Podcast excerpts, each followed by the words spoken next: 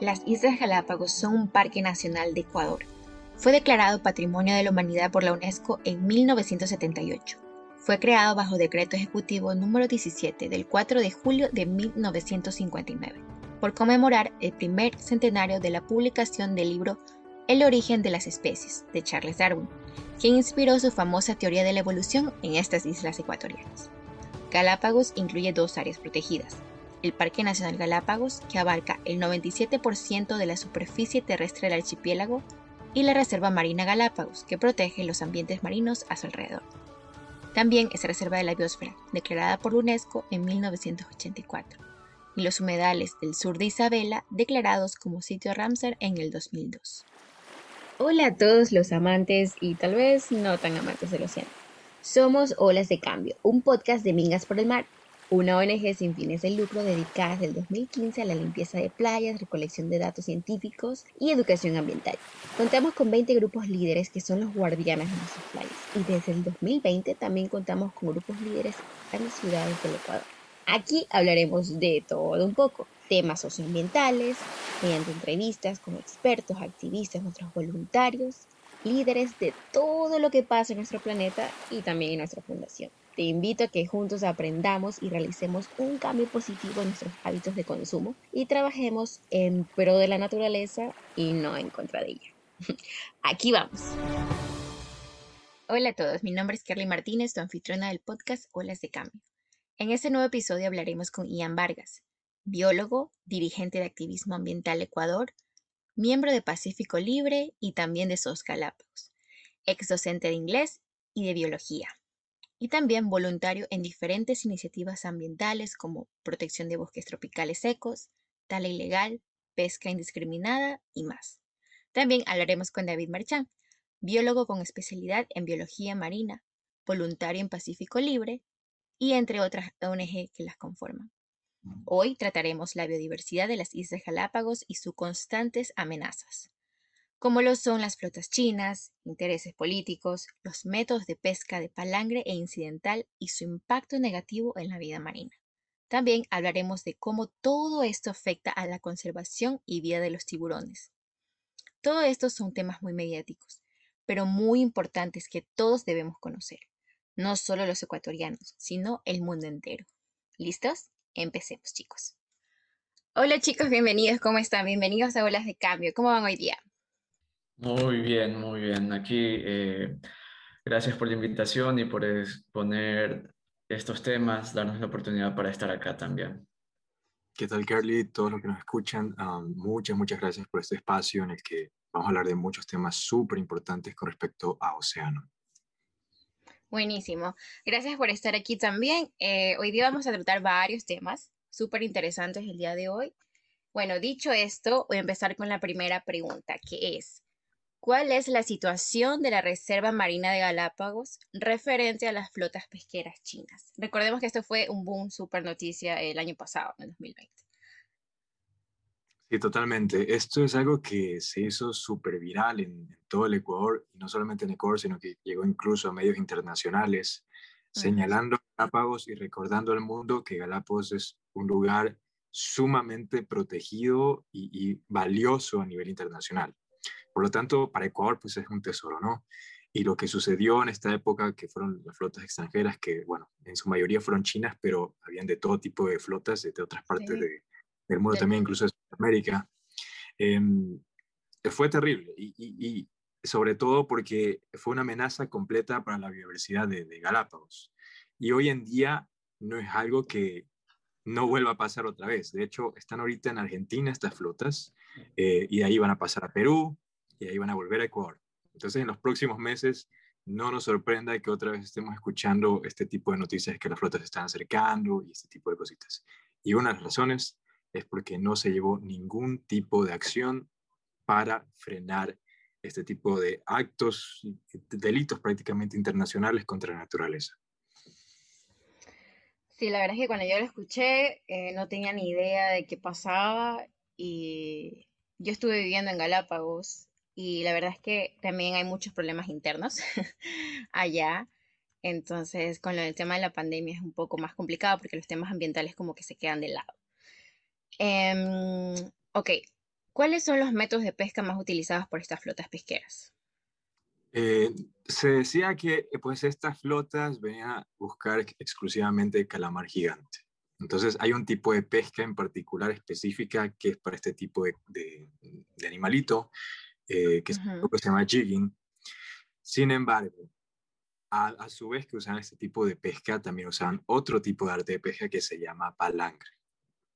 El palangre es un tipo de, de, pesca en el que se usa una línea madre, es decir, una línea larga y gruesa, y de esta línea pues salen otras cuerditas hacia abajo, varias cuerdas. Y en estas cuerdas pues hay diferentes ganchos ubicados en diferentes alturas, en diferentes partes. Entonces, estos ganchos están ubicados no para que atrape una especie en particular, sino que atrape cualquier especie que pase por ahí. O sea, todo, todo lo que va pasando. Totalmente. Galápagos es un lugar donde hay un montón de, especies de animalitos que son migratorios, o sea, tienen una alta migración, por ejemplo, tortugas marinas, eh, lobos marinos, tiburones, eh, ballenas incluso. Entonces, cualquier animalito, bueno, hasta un tipo de, altura media, que pase por ahí va a ser atrapado. Y no solamente animales que estén dentro del océano, sino incluso aves marinas, entre esos albatros, por ejemplo. Y esto es algo que no solamente se lo ha evidenciado aquí en Ecuador, sino en cualquier parte donde se use palangre, se ha visto como especies animalitos que nos encanta ver en fotos y demás. Para quien ha ido a Galápagos, les ha encantado ver en, la playa y todo. Eh, estos animalitos salen perjudicados, salen atrapados, salen heridos, muertos, eh, y normalmente en, donde se pesca, pues eh, la tripulación lo que hace es agarrar al animalito y si no está apto para, para, vivir o algo, pues lógico, se lo tiene que quedar en lugar de devolverlo al mar. Y la mayoría de casos, ah. con palangre, lo que, hace, lo que pasa es que los animales salen súper heridos, o sea, no hay oportunidad para que el animalito se salve. No es que está medio herido, para ir un poquito lastimado y puede regresar al mar, no. Termina muy, muy mal. Entonces, esa, es la realidad con, con este tipo de pesca. Terrible este caso de este tipo de pesca. Em, ¿Cuáles creen ustedes que es la solución a este problema? ¿Y qué debería hacer el Estado y el gobierno del Ecuador referente al tema de las flotas? Ah. Es una pregunta interesante y, y, de hecho David y yo eh, estuvimos bastante metidos en el tema junto con, con el colectivo Organizaciones Pacífico Libre. y de hecho, dentro de, este colectivo desarrollamos diferentes alternativas que podía usar el gobierno para ponerle un alto a lo que estaba sucediendo. Una de ellas era eh, ayuda internacional. Hay dos formas de tener ayuda internacional. Primero con Sea Shepherd, que en sus momentos, en diferentes momentos, ha querido darle ayuda a Ecuador. Para quien no conozca y esté ah, escuchando, pues es, es, un tipo de organización mundial sin fines de lucro eh, que tiene pues sus diferentes capitanes, sus diferentes buques y lo que hace es que a manera internacional se adentran dentro de aguas internacionales para evitar que pues ciertas flotas, principalmente chinas y japonesas, se encarguen de depredar a cierta especie tienen armamento, o sea, eh, están súper equipados. Están súper preparados, súper preparados. Sería un reality, creo. Sí, de hecho, eh, creo que... Story Channel, me parece. Ajá, exacto. Y, lo que hacen ellos es brindar apoyo, o sea, establecer contacto con, con la Marina o, el Ministerio, en este caso, de Defensa de, de un país, para darle la oportunidad de, de ayudar de, otorgar esa ayuda que, ellos pueden dar, ¿no? En este caso, se lo otorgaron varias veces a Ecuador desde el 2017 y la rechazaron todas las veces. Entonces, ahí hay un eje. Otro eje fue por medio de las Naciones Unidas, la UNESCO. Eh, ¿Y por qué este tipo de entidades eh, internacionales? Porque Galápagos es considerado, a ver, patrimonio natural mundial, es considerado sitio Ramsar, o sea, tiene diferentes títulos internacionales que le dan cabida a ser protegido. Y a pesar de eso, pues, el gobierno no se movió a hacer nada. Y por ahí les dejo el datito de que incluso en la UNESCO de aquí de Ecuador, al menos hasta el año pasado, no había ni siquiera un dirigente o un director de, de ambiente dentro de este departamento de las Naciones Unidas en el país. Y aquí ahorita David hmm. puede comentar un poquito más Sí. Ah, de hecho, justamente complementando lo que decía Ian, en el caso del gobierno ecuatoriano, al menos en, estos últimos años que ocurrió esta intervención de la flota china que estaba en las afueras de la Reserva Marina de Galápagos, justamente salieron eh, indicando que no iban a necesitar cooperación internacional porque era un atentado a la soberanía ecuatoriana, cuando simplemente lo que ellos hacen es dar capacitación, apoyar junto con el Estado ecuatoriano. O sea, si el Estado te dice, ok, eh, tenemos esto, acóplate a esto, ellos más no vienen a imponer, vienen más bien a ayudar, pero nuestras autoridades indicaban eso, entonces mm. no, no querían recibir esa ayuda exactamente. Y aparte también, eh, algo de lo que estábamos hablando con Ian era eh, maximizar el control, en este caso, de, de, las entidades gubernamentales en caso al, al, en base al Ministerio de Defensa. Porque ya sabemos, tenemos este, si bien es cierto, puede que controlen en ciertas zonas, pero al momento de llegar no es como que están al 100% equipadas totalmente, o al menos con tecnología, para poder dar un buen control. Entonces, eso también era uno de los puntos claves de, de que, ok, si ya sabemos ahorita, al menos ahora, de que ya, como lo dijo Ian, tenemos un informe de que están llegando por, por Argentina, la misma flota, y que en unos meses van a estar acá, entonces tener un plan de acción para estar ahí prevenidos, ¿no? Porque eso de que está en la zona limítrofe de la reserva no es tan cierto, porque en cualquier momento se mete uno por ahí, no hay algo que estén vigilando, no hay las herramientas de control, entonces están afectando. Es fácil. Exactamente, es fácil, ajá. Entonces, por ese lado también estamos ahí velando y que en esta oportunidad que van a venir nuevamente, pues ya sabemos, al menos tenemos herramientas para decir al, al Estado, oigan, miren, tenemos esta, estas cartas, como es la ayuda internacional, entonces ya dependerá de que también la parte gubernamental haga su trabajo, ¿no?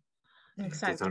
Y, y, de hecho, eh, y esto es algo que es nuevo, se me ocurrió la idea de establecer contacto con organizaciones también como los que están dentro del Pacífico Libre, que también estén en otros países de la región, en este caso Argentina, para que podamos incluso desarrollar un plan o alguna idea que vaya directo a los gobiernos y decirles, miren, esto es lo que se tiene que hacer, aquí está en sus manos, y exigirlo ya no solamente aquí por medio de ciertas organizaciones dentro del país, porque incluso en su momento pues se hizo una protesta masiva en, cuatro diferentes partes de, Ecuador, en diferentes islas de Galápagos, en Quito, en Guayaquil, exigiendo, ¿no? Y la, ahora la idea es ir más lejos y, ya hacerlo en, apoyo regional de diferentes organizaciones y ver qué se puede lograr ahí. Porque en su momento, a ver, se designó un equipo eh, por medio de, de, Cancillería. Exacto, y, pues tuvieron la idea de hacer una especie de reunión entre diferentes cancilleres aquí de la región, donde también están sufriendo todo esto de las flotas extranjeras y demás. Colombia por ahí estuvo, Chile, no me acuerdo cuál más. Eh, y al final no se llegó a nada. No hubo mm. ni una solución para, para ponerle un alto a esto. Entonces, por ahí vemos también cómo ciertas cositas son solamente fachada en lugar de realmente acción. Es que también hay mucho interés político. Entonces, no se quieren pelear con China tal vez, porque de todas maneras, o sea, desgraciadamente somos un país en vías de desarrollo y, y, dependemos de muchos países como China, Estados Unidos. Entonces, siempre que haya un fin político, es mucho más difícil llegar. Claro. Es chistoso porque, porque los fines políticos están ligados a la economía. Y el hecho de que Ecuador pierda em, recursos. Recursos, en este caso biodiversidad, que es lo que más tenemos en este país, es igual, y en un lugar como Galápagos, es igual a perder plata. Y de hecho, pero nunca lo ven así, eso es lo raro. Y de hecho, ayer que estuvimos con David, comprobamos cuánta plata puede entrar por conservar tiburón. ¿sí no, Exacto. Ah, sí, exactamente, por cantidad de turismo, que bueno, ya mismo vamos a hablar un poco más de eso, es increíble. Entonces, como lo dijo Ian, la política está arraigada obviamente en la economía. La economía hace crecer al Estado y si hay unas buenas políticas, la economía va en viento en popa. Pero la economía depende de los recursos naturales, o sea, desde ahí es el eje de todo. Entonces se afectan los recursos, se afecta la economía y afectan la política. Entonces, eso, por desgracia, no entienden eh, nuestras autoridades al parecer. Entonces, este el plan eh, eh, que estamos, bueno, que se está formulando ahora es hacer algo regional también, ¿no? Que, o sea, si ya no funcionó lo que nos dijeron de Cancillería, imagínate, ya eso fue el año pasado, eh, ya se vienen las flotas nuevamente, entonces, ¿de qué estamos hablando? ¿Qué se hizo? ¿Qué no se hizo? Entonces, por eso también estamos tratando de buscar también gente para que nos apoyen en esta iniciativa. Claro, que yo veo que cuando se hace algo ya internacional es como que metes presión política también. Entonces, tal vez no lo hacen por interés, pero lo hacen para no quedar mal. Exacto.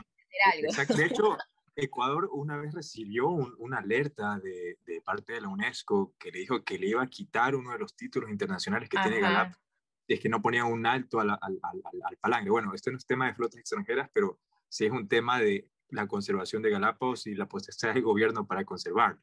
Entonces, sí, eh, de hecho, uno de esos ejes es dejar de ser al gobierno de que si no hacen algo al respecto, pues quedan súper mal a nivel internacional.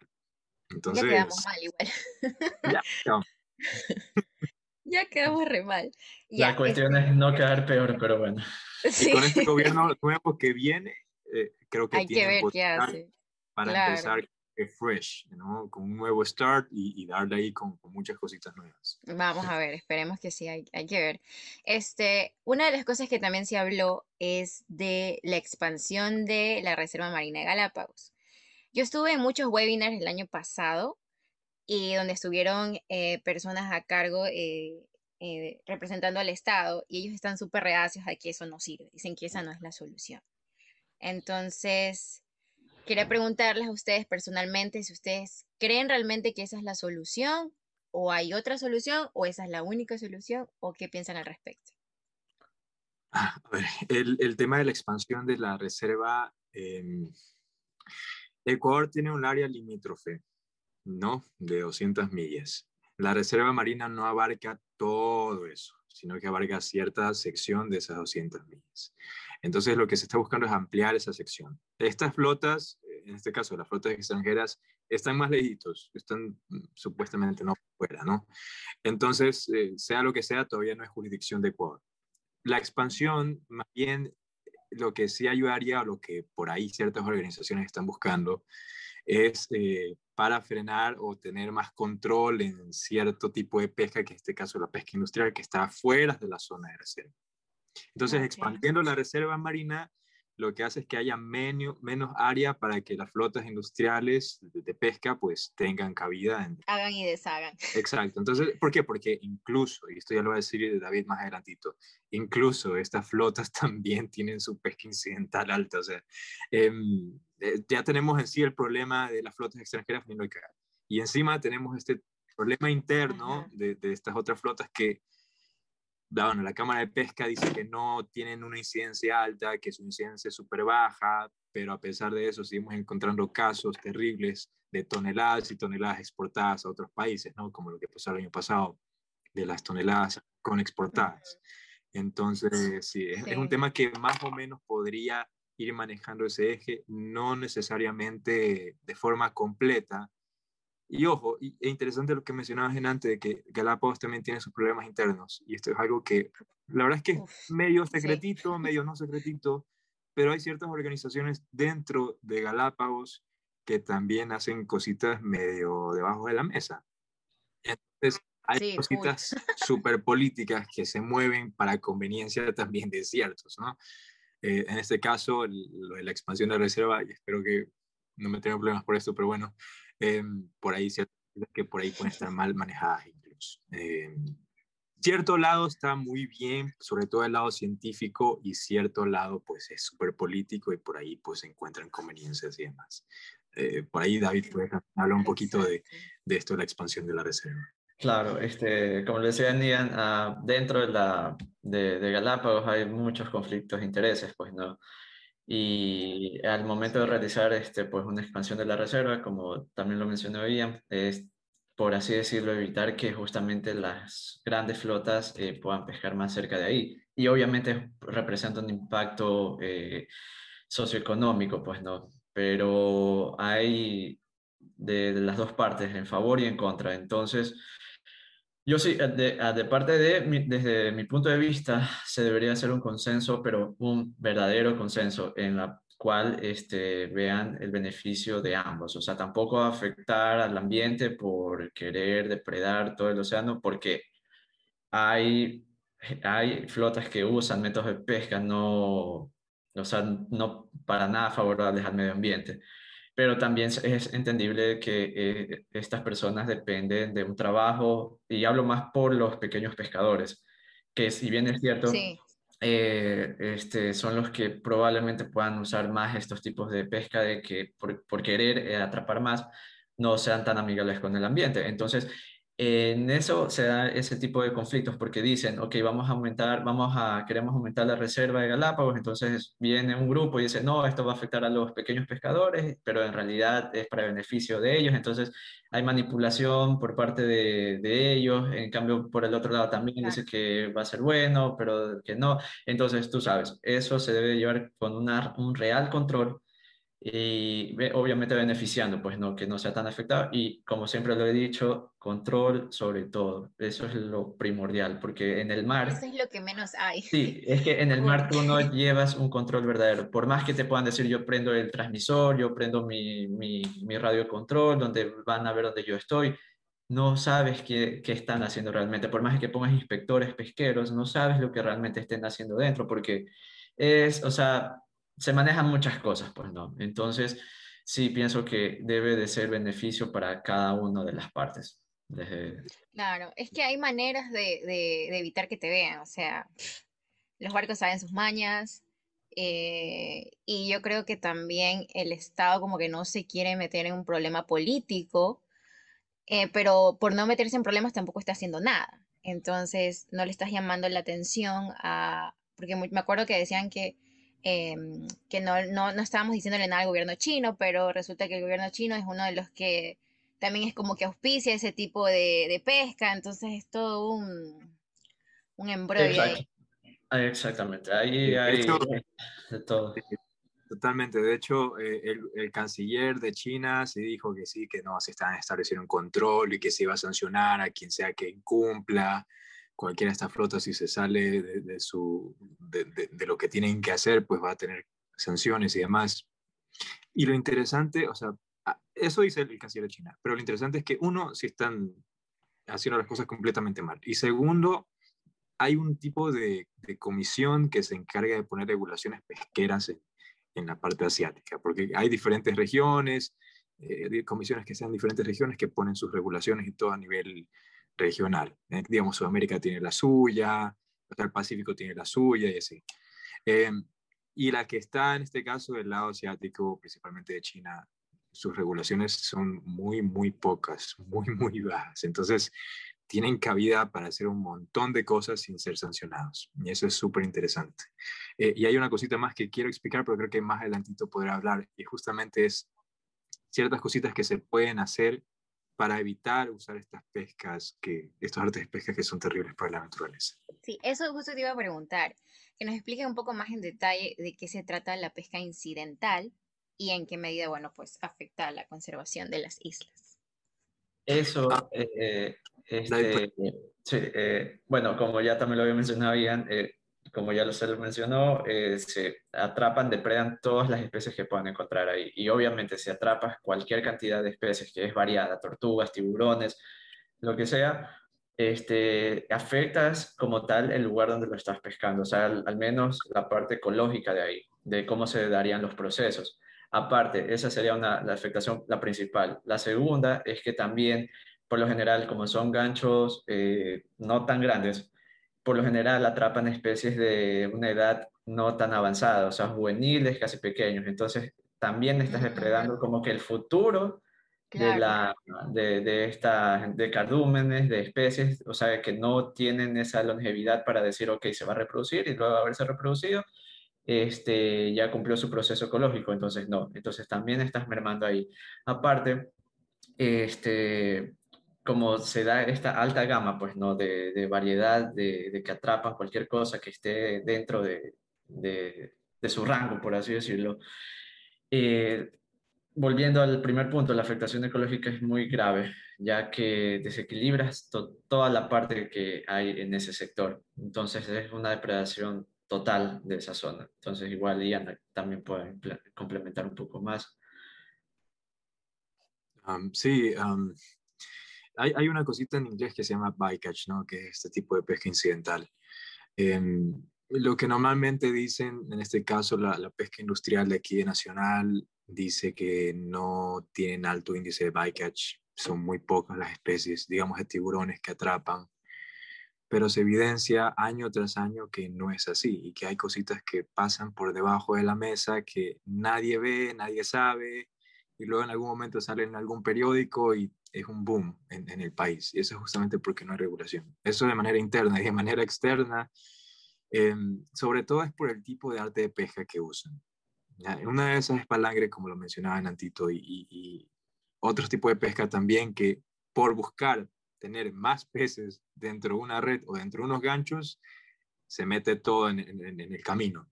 Cuando un tipo de especie en un ecosistema marino sale afectada, todo el ecosistema marino se, desbalancea, termina mal.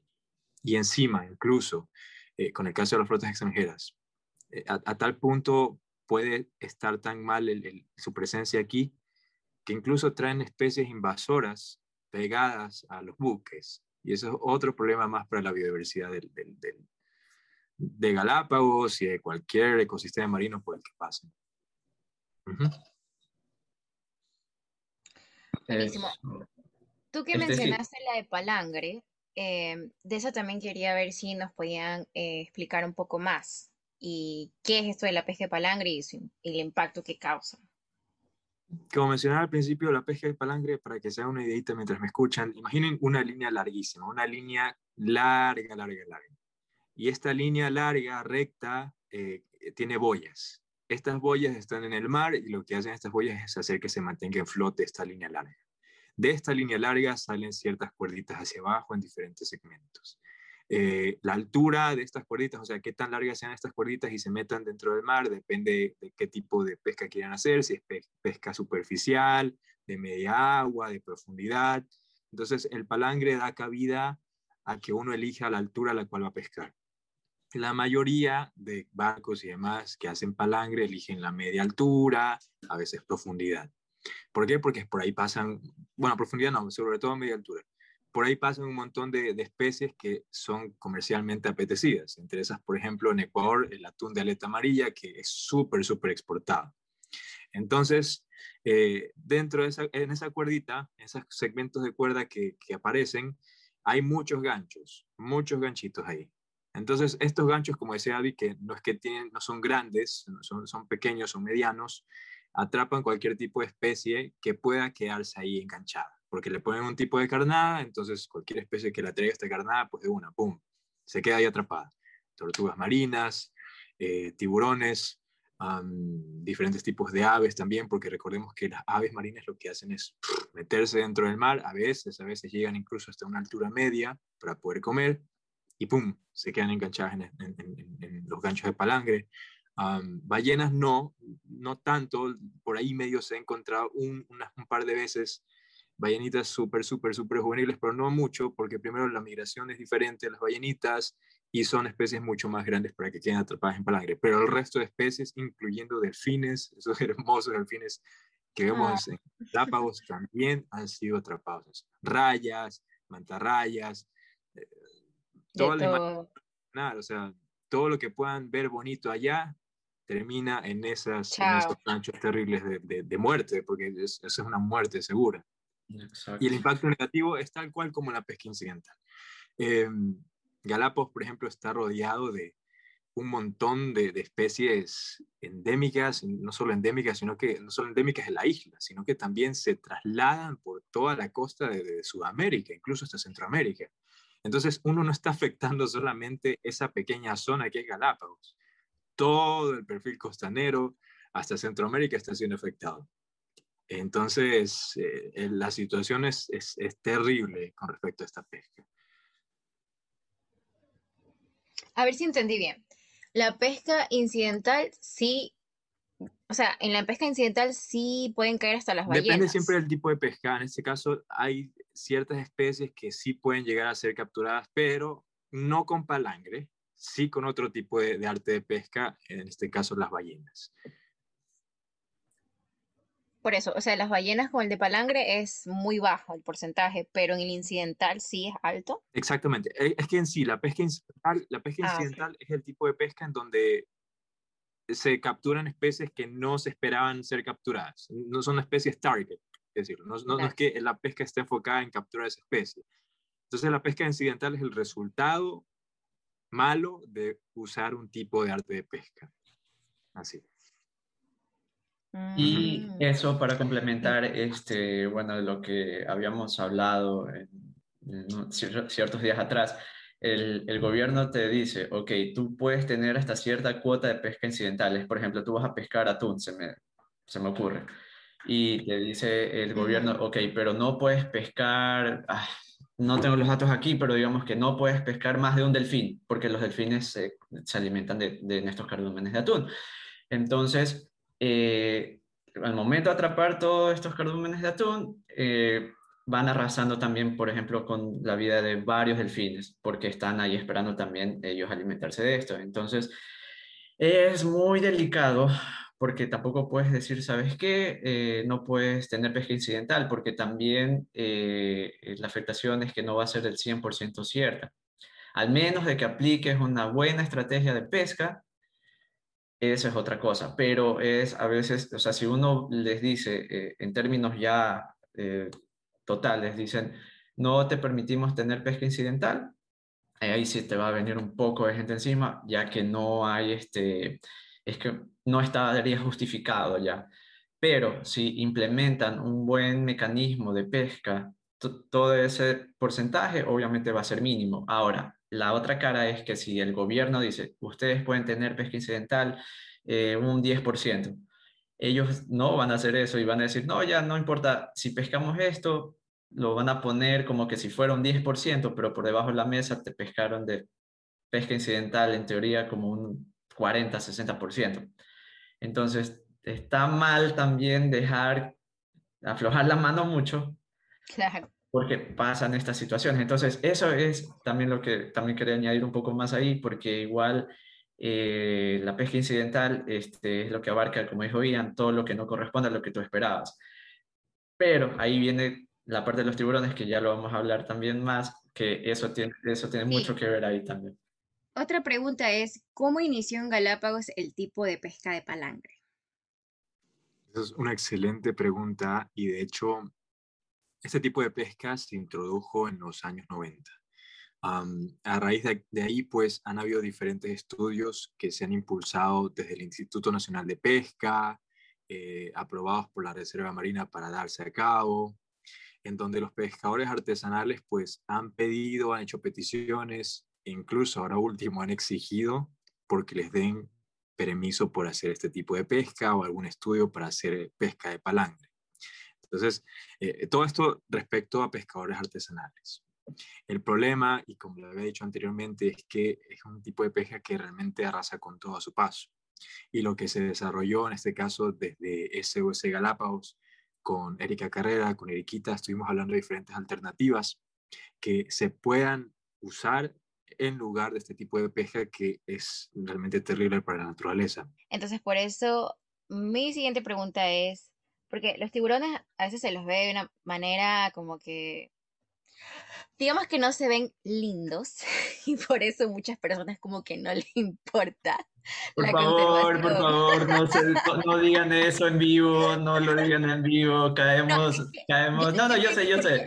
A mí me Ya, pasaba, a mí me Ajá. pasaba eso. O sea, yo veía las películas de Hollywood de chiquita y, y yo les tenía un pavor a los tiburones más. La primera vez que vi un, un, un tiburón de en Galápagos, el cola blanca, no, aleta. Punta Blanca, Punta Blanca. ese.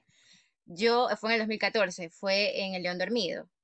Y yo, a mí me entró un pánico así horrible. Y el tiburón ni siquiera me tomaba en cuenta. Pero vamos a que como uno se, se pone en esa, se mentaliza. Entonces, eso le pasa a muchas personas. Ahora ya no tengo ese pánico que le tenía, porque ya cuando comencé a hacer más snorkeling Galápagos, los veía y era como que ellos están tranquilos, así que ¿para qué? Entonces, yo sé que lo mencioné exactamente por eso. Ya imaginaba que ibas a saltar, pero lo menciono porque como hay veces que personas quieren proteger especies y no le dan tan importancia porque la gente se deja ver, porque dice, ah, no es que ese animal como no se ve tan bonito, entonces como que no le da mucha importancia. Pero la verdad es que todos los, eh, los seres, eh, todos los animales están ahí por algo. Entonces, por eso quiero que me expliques y me digas por qué son tan importantes los tiburones. Porque yo sé que lo son, pero quiero que le expliques un poco más a las personas que tal vez no son amantes de tiburones o incluso hasta les tienen terror. Y he escuchado que dice, ojalá se mueran todos. Entonces, como yo he escuchado eso, Em, y me parece algo que simplemente es falta de educación y de conocimiento. Entonces quiero que me expliques un poco más sobre ellos. Ok, ah, bueno, eh, complementando lo que decías, desgraciadamente el cine y, bueno, qué sé yo, videos, etcétera, que han transcurrido por la red, ponen al tiburón como el malo de la película siempre. Y eso siempre ha sido desde varios años y está pasando todavía y me imagino que lo seguirán siendo porque es el depredador tope. Entonces, al ser un depredador tope, tiene ese estatus de ser malo, de ser agresivo, y lo ponen por eso como que ataca a los humanos. Entonces, eso, eso va directo a la respuesta a la pregunta, que al ser el depredador tope de una cadena, una cadena que es en este caso vertical, por así decirlo, estrictamente más vertical, porque mm, o sea, es un conjunto, pues no. Pero en este caso, para que sea más entendible, han el ejemplo de que el tiburón está en la parte de arriba y abajo tienen toda la escala de peces que pueden haber hasta, hasta las algas. Entonces, ¿qué pasa si nosotros depredamos al tiburón de estas zonas o de una zona en general? digamos que desaparecen. Nosotros los matamos, los cazamos y ya no están los tiburones. Esto hará de que ya no haya un depredador tope. O sea, el tiburón ya no se pueda comer a los peces más pequeños.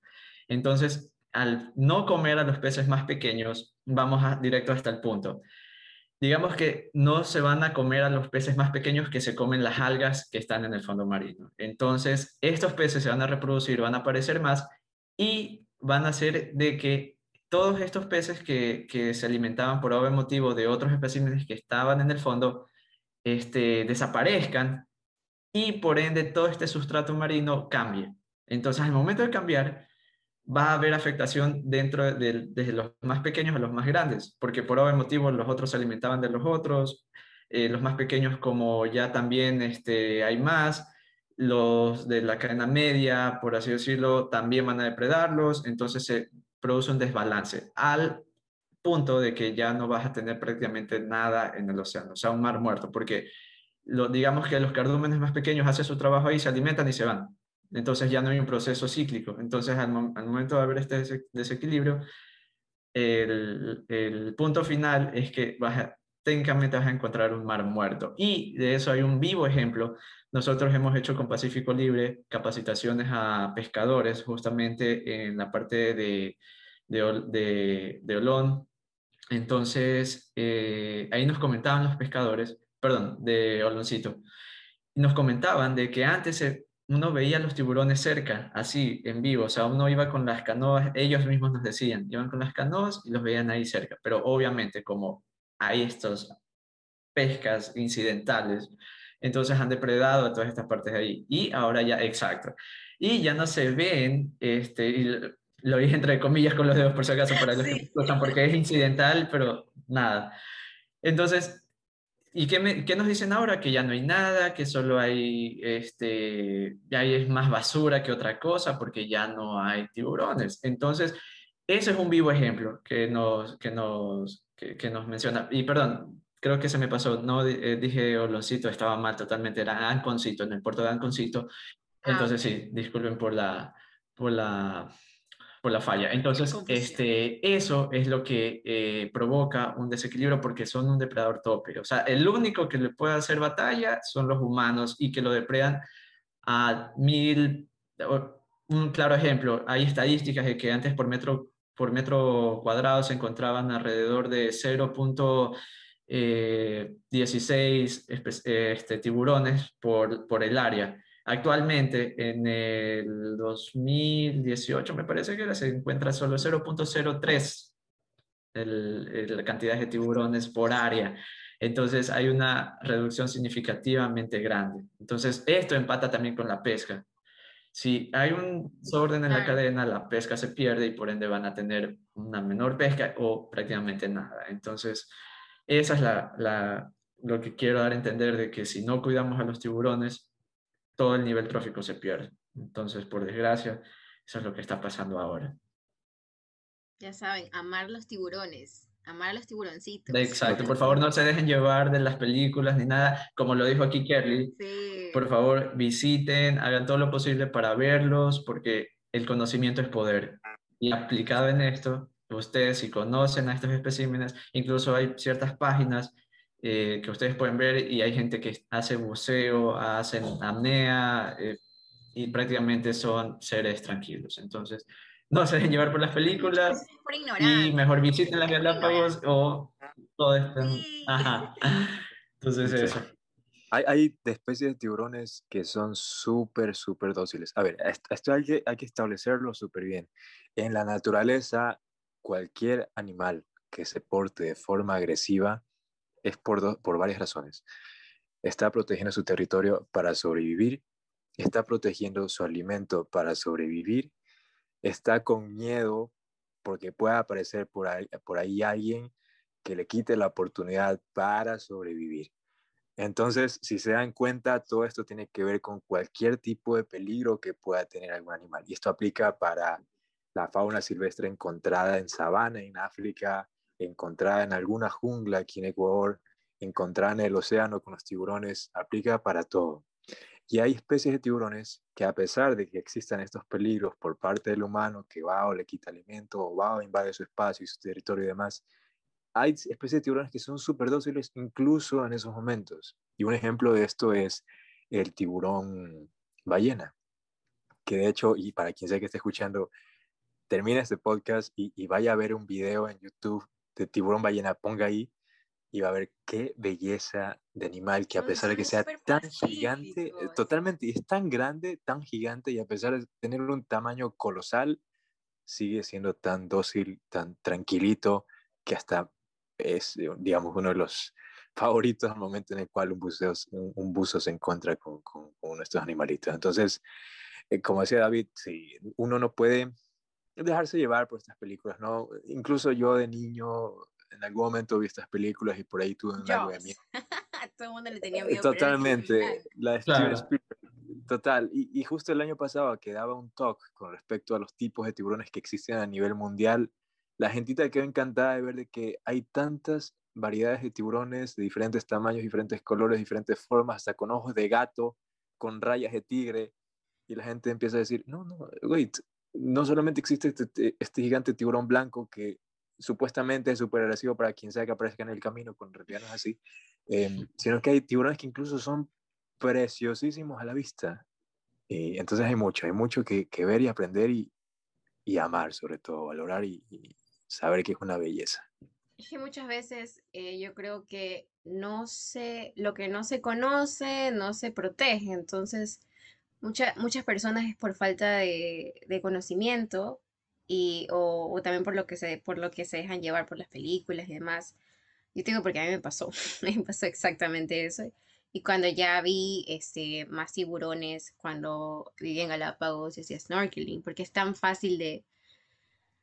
O sea, tuve la suerte de que lo vi varias veces. Eh, y la verdad es que dije, ¿por qué darles tanta mala propaganda como que el mayor depredador? Cuando la verdad es que yo pienso que a los que los mayores depredadores somos nosotros, vamos arrasando con todo y, y, y, y, nos enfocamos tanto en una sola especie. Y, sí, y aquí les dejo un, un, datito medio feito, pero creo que también ayuda un poco a, a saber que los tiburones eh, tienen que ser conservados y, y tenemos que saber la importancia de ellos.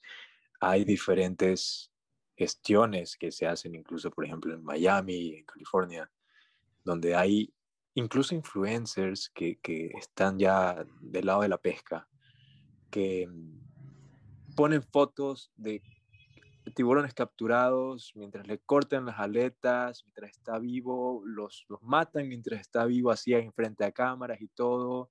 Horrible, o sea, es una masacre terrible lo que se ven en esos videos y fotos. Y lo que dicen es que esas noticias donde aparece ahí que tal tiburón eh, agarró a, tal surfista y le quitó la pierna, por ejemplo. le echan totalmente la culpa al tiburón cuando en realidad las cosas no son así. Y hemos visto en medios, en años anteriores, ya casi no se ve mucho eso y me alegra mucho, pero en años anteriores se veía bastante esto de que sí, que tal tiburón atacó a un surfista. Y la realidad no es así. El surfista se puso a surfir en una zona donde hay tiburones, es zona de ellos, para empezar por ahí. El tiburón pensó que era una tortuga y lo atacó por esa razón. Ni siquiera la palabra decir, debería ser atacar, sino que trató de alimentarse y después de que se dio cuenta que no era una tortuga, lo soltó, porque si se dan cuenta, en la mayoría de estos casos no es que el tiburón se come a la persona ni nada, aún tenían la oportunidad.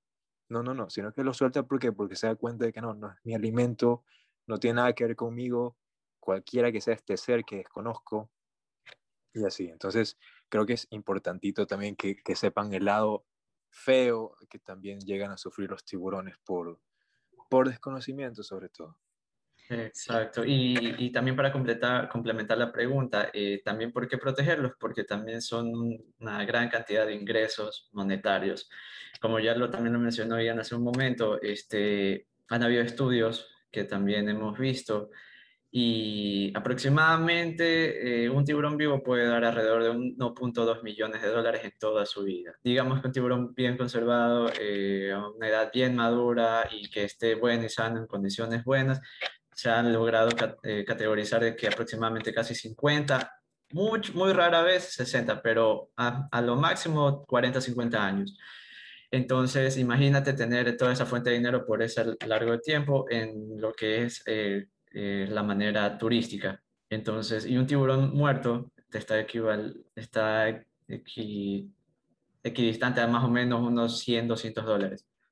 Entonces, hay más beneficios de tenerlo vivo que obviamente tenerlo muerto. Aparte también la casa justamente de, de, de, este problema, como lo dijo Ian también hace un momento, de las aletas que se las arrancan. Eh, quiero también dejar claro en eso de que a la gente, a los pescadores no les dan ni el casi ni el 1% de la venta supuestamente que, que, ellos ganan bien por aleta, porque en el extranjero al intermediario les están pagando Ah, alrededor de casi 100, 200 dólares por aleta. Entonces, que ellos venden en los restaurantes. Y en los restaurantes creo que tengo entendido que cuesta como 200 dólares una sola sopa de aleta de tiburones. Entonces, es como mm. que el pescador hace el máximo esfuerzo, obviamente, de irse a pescar, de estar en vela, de estar esperando al tiburón para ganar solo un dólar. Entonces, no le resulta eh, conveniente al pescador. Prácticamente le están viendo la cara. O sea, si vamos a hablar así con la mano del corazón, es eso.